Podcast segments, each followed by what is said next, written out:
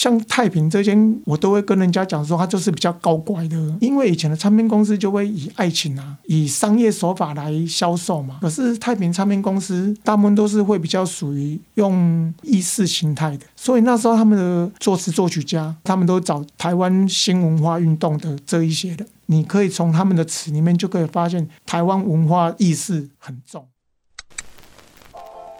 百年之前，我们有无力者大会对抗强权；百年之后，我们是有聊者大会见证时代。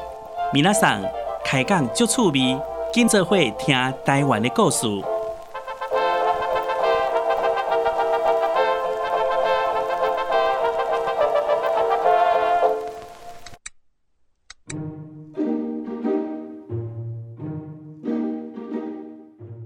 大家好，我是本日大会总召陈玉婷，欢迎收听由台湾新文化运动纪念馆发起的有聊者大会 Podcast 节目。今天呢，我们要来继续聊聊 MIT 的音乐。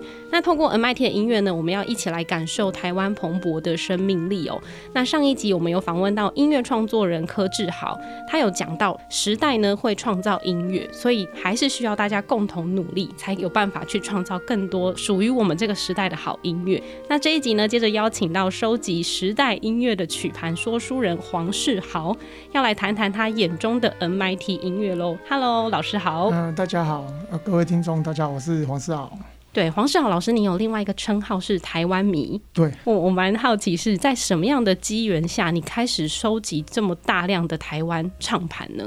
其实我那时候买房子以后，就刚好。想要找家具嘛？有一次骑摩托车在那个乡下马路旁边看到一间古董店，嗯、就被他吸引进去。听到那个声音的时候，瞬间就是被吸引住。嗯，所以就从那一次以后就掉入那个万劫不复的音乐坑里面。对，讲是这样讲啦，是因为买家具，可是其实是小时候跟阿妈住在一起，有很多传统吧。你那时候就听了很多黑胶音乐，对不对？或者是也会去附近的庙宇去参加一些什么？观落音啊之类的，对对对对，就就是小时候是因为其实阿妈的行业是那个修经啊，所以小时候跟她住在一起的时候会接触这一类戏曲的嘛。嗯，那我们隔壁就是那个庙，那庙有时候都会有那个庙会嘛。对，所以小朋友也很喜欢去看戏曲类。那变成说我听到那个留声机的声音，就让我串联起来。之后就开始收集唱片吗？因为我唱机没有唱片不行啊。对。每天都听那一片，听到也会累嘛，嗯，所以就会开始四处问嘛，嗯，那问就会开始，你就是会想尽办法，一直去寻找这些老唱片的踪迹，后来才慢慢发现，哎、欸，它其实有一些很多不同的地方，嗯，一些美感，那时候就会想说，哎、欸，看到黑黑色的那种黑胶唱片有没有，嗯，就会想要把它买回去，对，结果买回去后发现好像不一样，嗯就是留声机跟电唱机，他们其实是不一样的时代的东西。对，黑胶唱片跟重胶唱片就是长得很像，可是其实就是两码回事。嗯，所以后来你会从拿到实际的东西哦，你会慢慢的可以发现它们的区别性。虫胶唱片它比较重，而且它一分钟只有七十八转，而且它不能摔到，而且它一面只有一首歌。那黑胶唱片不一样，它一面有六首歌，嗯，而且它还可以拿来当扇子，有没有？嗯，拿来当扇子。对，对对，可以可以扇风嘛，还可以跟小狗互动。嗯，对对对。你说当飞盘的部分？对对对对对，因为我小时候就有拿过舅舅的黑胶唱片当飞盘过。哇，这也太奢侈了吧！因为不懂，对。那虫胶唱片，你只要一丢出去，基本上小狗会停在原地，嗯，因为它不知道捡哪一片回来，嗯、因为它会破很多片。对。那老师，因为刚刚有讲到就是留声机跟电唱机嘛，嗯、你自己的第一台就是留声机吗？对，我的第一台就就买到留声机，真的是挖到宝哎、欸。对，可是人生总是会缴很多冤枉钱嘛。对，第一台就是买到那个妇科的。妇科的，对对对，而且还会一开始还很沾沾自喜，嗯，对。可是你买久了又看久了以后，你会慢慢的从菜鸟变老鸟的时候，这个过程你会发现它有很多不一样，所以你也是在累积你自己的经验，对。嗯，老师你自己收集了这么多的唱片啊，嗯，你自己呃现在家里大概有几片的收藏品呢？我我不敢去算呢。有没有上万片？没有啦，上千片。有有有上千有，每一片对我来讲都是很有故事嘛。嗯，那当然金钱上的花费也也很大嘛。哦，对对对。那你在买的过程当中有没有发现到一些呃，就是你自己印象中比较深刻的，或是有一点扼腕的，差点可以收集到，可是最终没有很好的结果的那个过程？有很多啦，就是。其实我跌入这个很大的原因，是因为跌入，对对，我跌入这个很大的原因吗？对，是因为我我有一次早上就是还在家里的时候，还在幻想，幻想说我可以收到台湾的流行音乐嘛，嗯，因为那时候台湾流行音乐很少，嗯，几乎都是英文跟日文，嗯，那我什么都没有嘛，我就会幻想。后来我我那一天出门的时候去那个跳蚤市场，看到一一叠那个唱片，有没有？我在选的时候就发现，哎，其中有一张唱片好像跟其他的唱片不一样的，刚好那一张是重胶，所以我就会打电话去问比我懂的人。嗯，那他跟我说那一张唱片是什么，我就说我看得懂另外一面。他说是什么？我说叫不敢叫，不敢叫。电话那一头，你跟我说你不要叫，你安安静静的问多少，赶快把它带走。对对，捡到宝。对，捡到宝，因为它的另外一面就是雨夜花。哇，对，那个是名曲嘛。像我，我那时候为了想要找这些东西，因为我那时候我小孩才一岁一岁多嘛，嗯，我就会带着我小孩去乡下，挨家挨户问，嗯，就一家一家一直问。那会带小孩原因是因为那个阿公阿妈看到小孩有没有，他对你的戒心就会没有，嗯，而且你一定要选在中午十一点去。现在是交战守则吗？对对对，因为还可以吃饭呢、啊，还可以吃两个假中套等啊，还可以跟人家一起享用中餐。对对对啊，他还会跟小孩玩啊，他还会让你说那个这个村庄当时候谁有唱片谁没有，他会还会跟你报一些消息。哇，所以你等于是用填调的方式去做唱片收集。对对对，所以有一些唱片你你去到那边，它真的有，可是。比较扼腕的就是说，他不，他不要卖，嗯，因为老一辈的观念会认为这个卖你，他是一个不好干啊，变卖变卖家产来填饱肚子，所以他们就不会卖。那收了这么多年，你自己呃手边有没有最得意的，就是很多收藏家想要收藏，可是都没有发现过的一张唱片？当然是有啦，可是对我来讲，只要是我没有的，每一张都是最厉害的，就是你永远不会满足吗。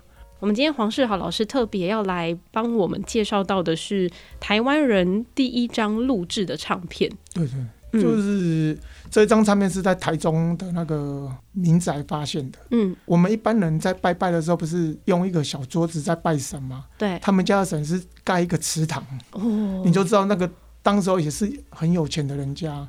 那我去问的时候，他们就有真的有这些东西。嗯，那我其中发现一张那个一九一四年。台湾人在一九一四年的时候，第一批人去日本录制唱片，那一批唱片啊，每一张都是台湾的第一。像我收到这张点灯红，它是台湾的第一张车古调。那也有人说是桃花贵斗。第一批录制的应该是重交，对不对？一定是重交，对、嗯、对。所以那时候台湾其实，在更早以前，其实就已经有有相关报道。那时候是在大道城，嗯，这是我们发现最早的一个记录，就是说大道城有很多人在喝茶嘛，嗯，那有一个人说他一个人可以扮演生旦净末丑，只要一个人给他一毛，嗯，他就可以表演给大家看。那他就带大家去那个一个很暗的房间，嗯，伸手不见五指。然后、啊、突然间，对，就开始了，就一个人饰演很多角色。啊，演完以后，把那个窗帘打开，好像没有发生什么事。可是那个人有带一个箱子嘛，手提箱子。嗯，那我们当然就可以推算，只有留声机才做得到。原来他是播了唱片。对对，他是播的唱片，那是台湾人最早的一个记录。嗯，可是这个记录到了一九一四年才开始录制我们台湾人真正的第一批属于台湾的音乐。接下来就要来听这一首一九一四年的《点灯红》，我们来听一小段精彩的歌曲。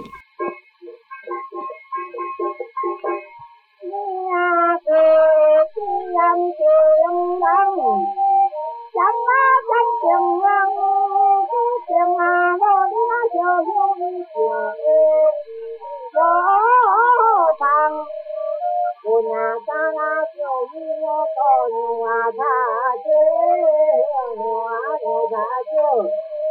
我不给那小贝就怕天上，我要回庙。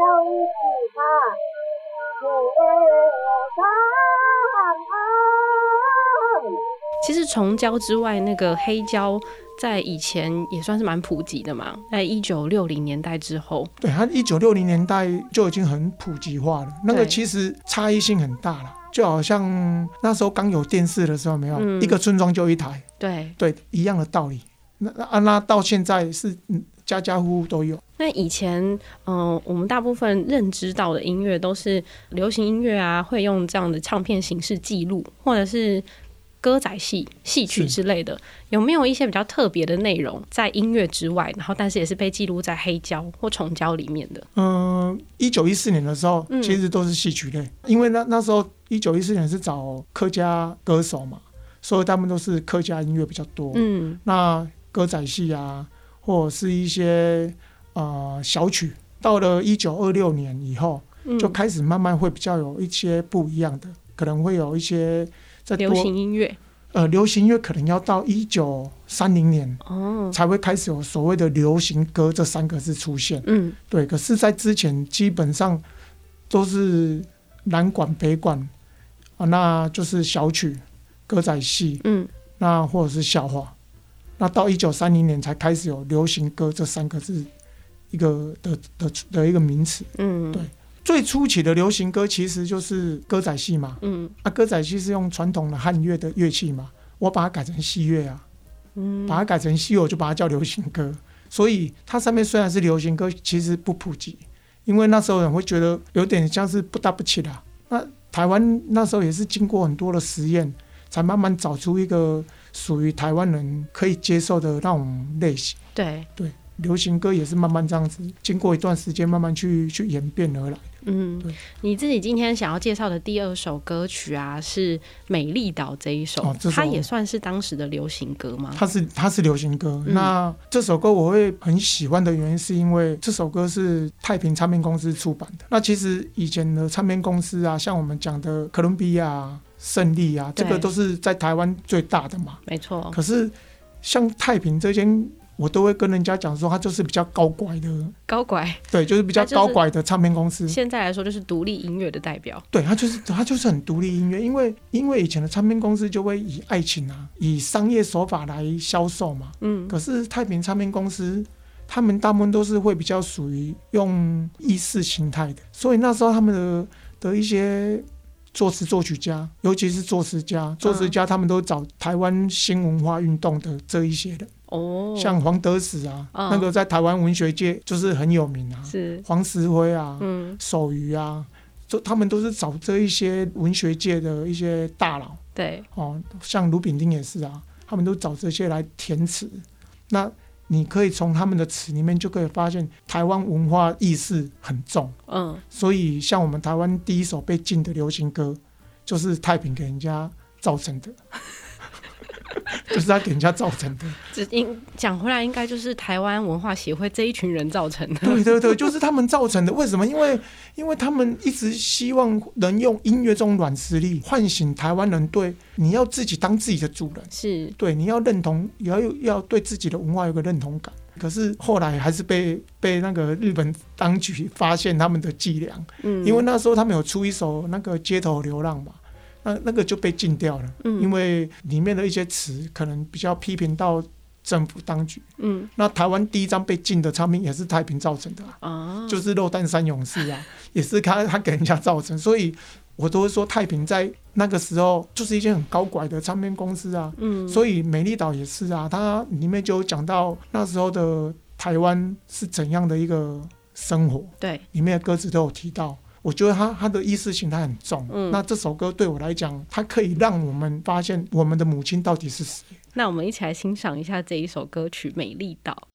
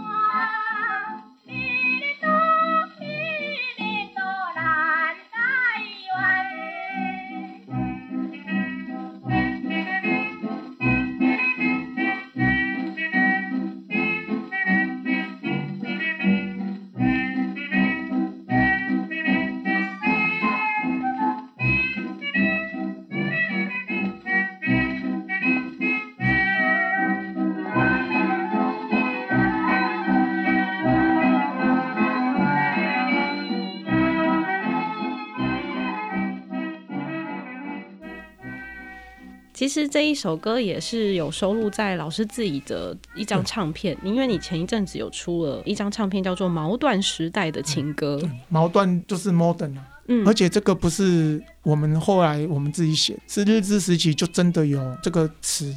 像他有一首歌叫《毛断女》，嗯，modern 路啊，modern 小波香包歌，对对对，那为什么会讲毛断？就是 modern 嘛，那它还有另外一个含义。当男人把辫子剪掉的时候，就是 modern，嗯，对？当女生把长头发给剪掉变短头发的时候，去电头发的时候，就是 modern。了解。对，所以才会有矛盾。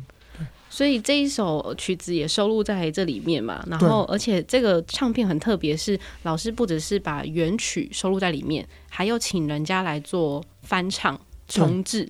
对。因为我有在跑长照嘛，你会发现早期的音乐对那些长辈是很有吸引力的。对啊，对啊。甚至我有一次去那个比较重症的那种长照机构，没有？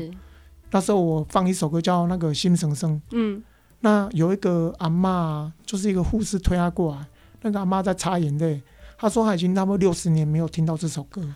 她听到的就是这个版本，嗯，就是这个原主唱，因为她老公去买这个给她听啊，啊，她她不认识字，对，所以她老公会教她怎么唱，嗯，那她老公已经走很久了，嗯，她听到这首歌的时候，她想到就是那他们两个人的故事，对对对对，他们想到他们的故事，那我就跟她在说，那我下个月再来，啊，你还要想要听什么？嗯，我再带过来，嗯，啊，下个月来的时候，他已经。不在了，对，他已经不在了。哈，那个都是很重症的，你会发现他其实是很开心。嗯，他说他听很多人唱《心声声》，他没有感觉。嗯，他一定要听那个原来的声音，所以我才会有这一张专辑。因为我希望透过原始的声音去唤醒这些长辈们的一些记忆。嗯，那是不是可以刚好就是说用现代人再重新把它翻唱，让现代的人也可以喜欢？嗯，就是说，希望一首歌可以穿越时空，让两个世代人都喜欢，而有一个共鸣。所以现在持续在做这样的服务嘛？对对对，音乐巡回这样。对，对对，就是一直做，就是想说做到不能做为止。嗯，因为你会发现，因为阿公阿妈会跟你讲很多他的故事，他的故事。那你会觉得啊、呃，你的望春风有你的故事，可是我的望春风有一百个故事。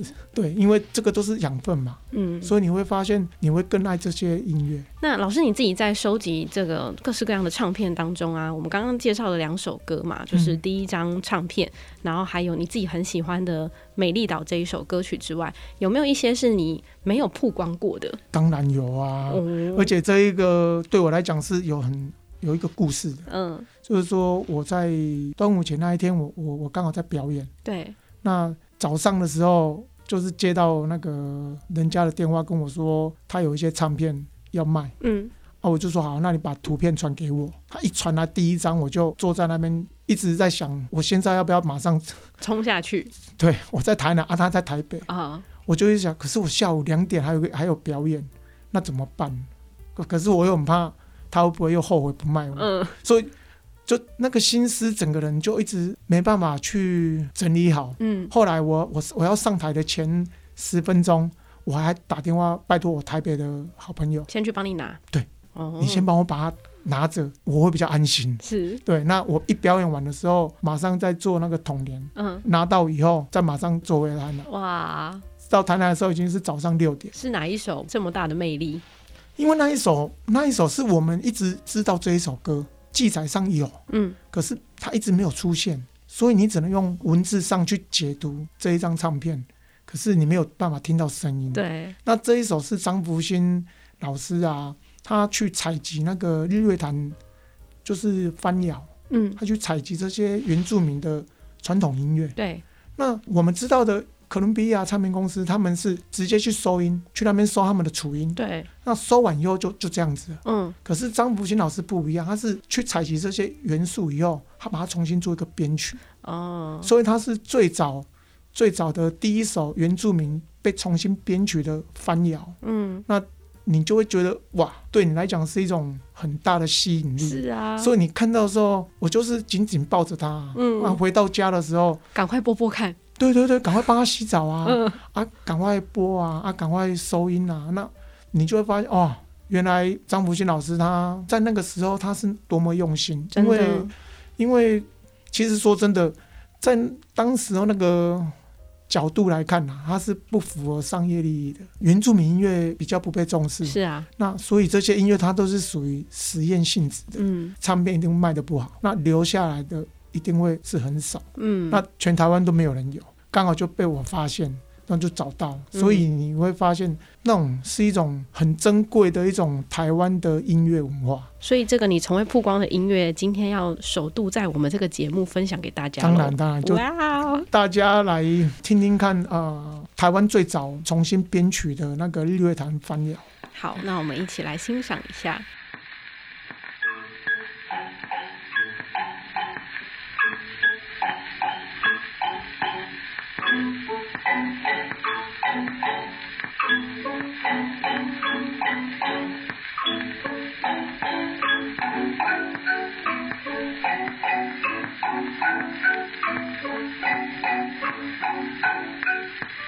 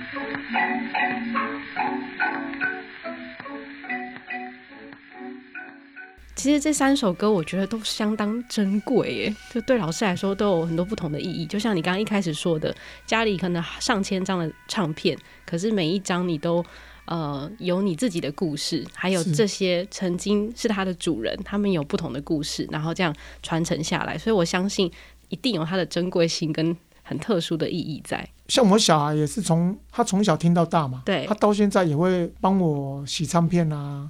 那一岁半的小朋友去逛跳蚤市场有没有？对，我没有看到唱片，他看得到哎。对，所以这小孩根本是你的福星啊，田调的福星，以及在二手市场发现珍贵、对对对对对对福星这样。他他根本就是我我去那个乡下要跟阿公阿妈拔甘蔗哎，最好的一个一个福星。真的。那自己在你心目当中，你觉得什么音乐是属于台湾的音乐呢？你自己会怎么去解读这件事？